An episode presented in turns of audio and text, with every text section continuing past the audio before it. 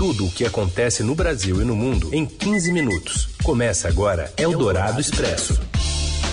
Olá, seja bem-vinda e seja bem-vindo a mais uma edição do Eldorado Expresso, sempre trazendo as principais notícias no meio do seu dia. Boa tarde para você que está aí com a gente no FM 107,3 da Eldorado, no radioeldorado.com.br no nosso aplicativo ou no skill da Alexa, para você que nos acompanha ao vivo nesta edição de segunda-feira pós-eleição. E um alô para você que nos ouve em qualquer horário em podcast. Eu sou Raíssen Abac e estes são os destaques desta segunda, 3 de outubro de 2022.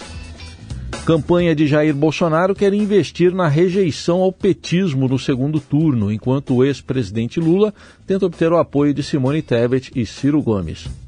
O Congresso estará mais à direita e radicalizado com bolsonaristas a partir de 2023. O PL do presidente Bolsonaro conseguiu eleger a maior bancada. E ainda as vitórias de negacionistas da vacina e as falhas dos institutos de pesquisas na eleição presidencial. É o Dourado Expresso. Tudo o que acontece no Brasil e no mundo em 15 minutos. Começamos aí com o rescaldo da eleição presidencial de ontem. O Comitê de Campanha à Reeleição de Jair Bolsonaro se prepara para um segundo turno que, na avaliação de aliados do presidente, pode virar uma guerra de rejeições a estratégia de propaganda eleitoral tende a recrudescer, se tornando mais combativa na palavra de um dos estrategistas de Bolsonaro, conforme apurado pelo repórter do Estadão e colunista aqui da Eldorado, Felipe Frazão. Do ponto de vista de alianças, estão na mira imediata governadores como Romeu Zema, do Novo, de Minas Gerais, que foi reeleito, e Ronaldo Caiado, outro reeleito em Goiás pelo União Brasil. Integrantes do governo e do comitê bolsonarista entendem que, para mudar o cenário de favoritismo do ex-presidente Luiz Inácio Lula da Silva do PT, será preciso ampliar o sentimento de antipetismo e apostar na desconstrução do adversário. Neste domingo, falando a jornalistas, Bolsonaro acenou neste sentido ao sinalizar que entendia a vontade de mudança do eleitor brasileiro, mas não qualquer mudança. Eu entendo que tem muito voto que foi pela condição do povo brasileiro que sentiu o aumento dos produtos, em especial da cesta básica. Entendo que é uma vontade de mudar por parte da população, mas tem certas mudanças que pode vir para pior.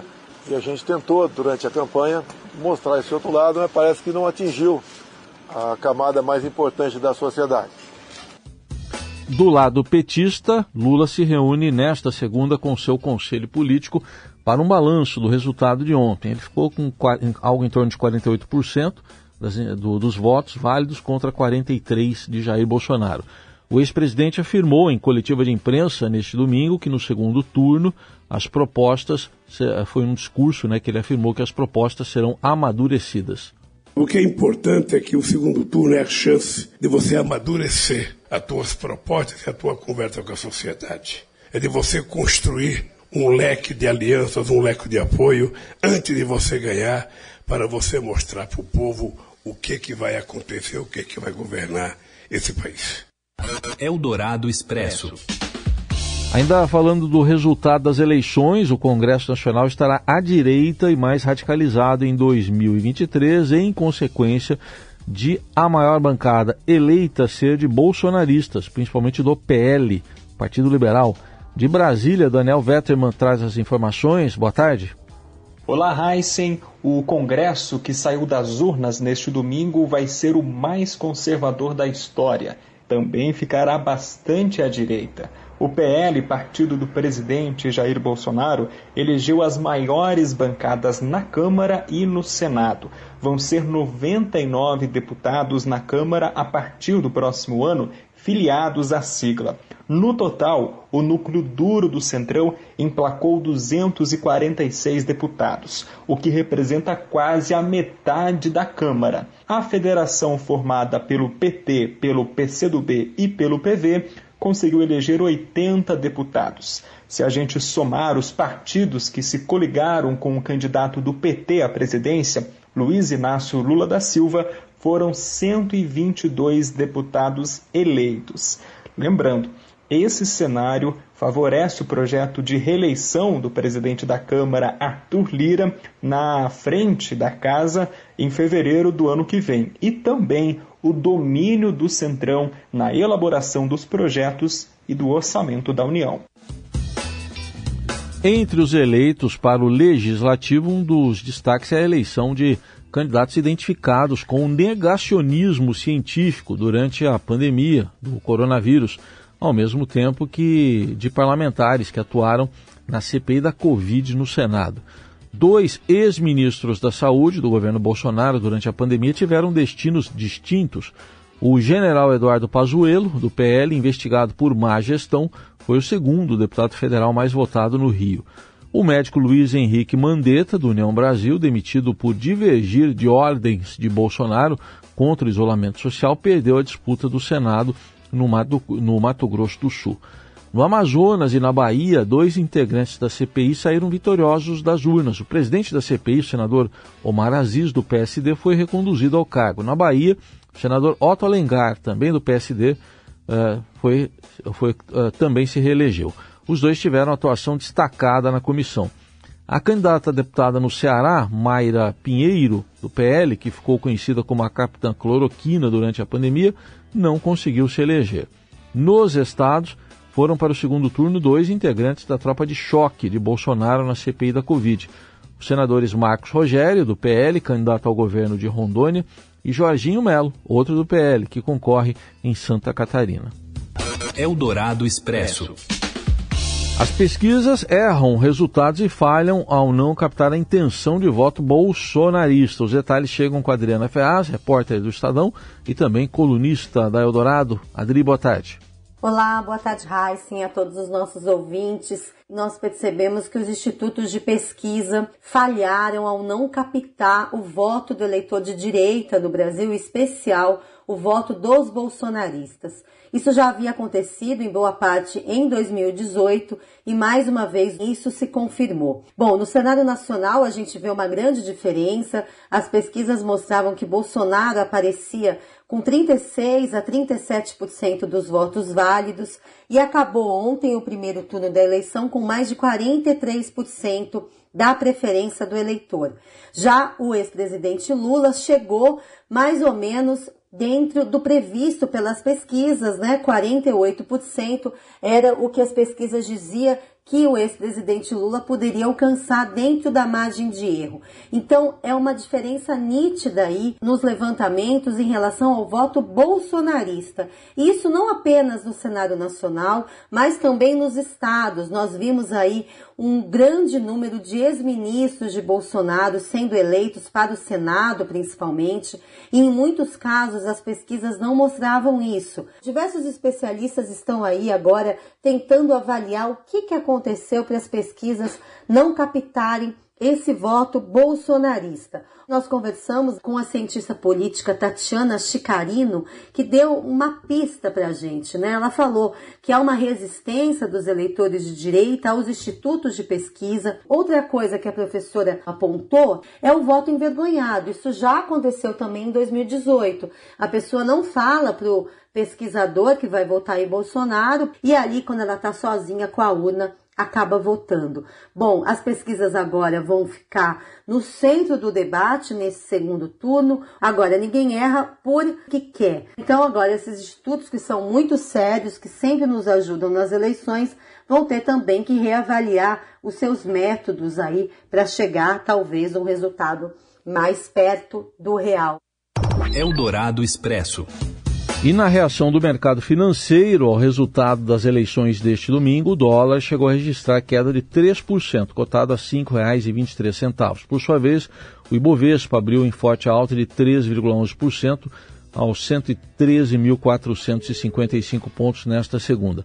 A avaliação dos economistas é que um segundo turno é positivo por forçar os candidatos a apresentarem com mais detalhes o que pretendem fazer na economia, o que foi, o que foi evitado até agora. No caso de Lula, que ficou em primeiro lugar na votação de ontem, espera-se alguma sinalização mais firme de como será composta a sua equipe econômica. Você ouve Eldorado Expresso. Seguimos com as principais notícias desta segunda-feira. O Fundo Monetário Internacional estima que 50 bilhões de dólares serão necessários para erradicar a insegurança alimentar no mundo nos próximos 12 meses, assegurando as necessidades alimentares de 340, 345 milhões de pessoas em todo o mundo. Em um estudo sobre o tema, o fundo destaca os problemas causados pela alta dos preços dos alimentos que vinham em níveis elevados e tiveram uma especial disparada com a queda entre a Rússia e a Ucrânia. Então, tem 345 milhões de habitantes no mundo nessa insegurança alimentar, segundo o FMI, que destaca que 48 países entre os mais afetados pela crise. O Brasil não consta entre eles, mas é lembrado como sétimo maior importador de fertilizantes da Rússia e da Ucrânia. Para compensar os habitantes mais vulneráveis destas nações, o FMI estima um custo entre 5 bilhões e 100 milhões de dólares e 7 bilhões e 20 milhões de dólares em 2022. De acordo com o órgão, as reservas internacionais para 15 países cobrem menos de três meses de importações e as reservas para outros oito países não excedem quatro meses. Eldorado Expresso. O Rafael Nadal sobe e vira vice-líder e a Espanha domina o ranking masculino do tênis. Fala pra gente, Robson Morelli. Olá, amigos. Hoje eu quero falar do tênis mundial. Rafael Nadal, conhecido dos amantes do tênis aqui no Brasil, aparece na segunda colocação do ranking mundial, ranking da ATP. É, é relevante porque o primeiro colocado também é espanhol. Carlos Alcaraz. Então, dois tenistas espanhóis dominam o circuito mundial de, treino, de tênis. Bacana isso porque desde a década de 90 isso não acontece com os americanos Agassi e Peter Sampras. É, fazia tempo que dois tenistas do mesmo país não ocupavam as duas primeiras colocações do tênis mundial. Alcaraz, garoto de 19 anos, que ganhou o US Open e vem se destacando e dizem que ele pode ser até maior do que Rafael Nadal na sua história no tênis. Ele vai estar no Brasil no Rio Open no próximo ano. E o Nadal, que ocupa a segunda colocação com o ranking atualizado nesta segunda-feira, um velho conhecido de todos nós, é, participou há duas semanas da grande despedida de Roger Federer, amigos, rivais. Foi uma despedida bacana, bacana. Chorou muito, inclusive. Volta a figurar entre os melhores do mundo na segunda colocação. É isso, gente. Falei. Um abraço a todos. Valeu. Eldorado Expresso. Paladar, caderno de gastronomia do Estadão, completa 17 anos nesta semana e desde o seu início já são mais de duas mil receitas compartilhadas entre beliscos, entradas, pratos principais, sobremesas e drinks, além de outros conteúdos deliciosos. Para celebrar a data, as jornalistas do Paladar destacaram as receitas prediletas dos leitores. As cinco primeiras posições são o brownie de chocolate, seguido de uma sequência de perfeitos, né? o molho de tomate perfeito, a caipirinha perfeita, o pão de queijo perfeito e chegando enfim a um passo a passo para fazer banoffee. A lista completa está na, nas páginas e no portal do Estadão. Notícia perfeita. Terminando aqui o Eldorado Expresso desta segunda-feira. Uma ótima semana para todo mundo. Até amanhã. Você ouviu Eldorado Expresso tudo o que acontece no Brasil e no mundo em 15 minutos.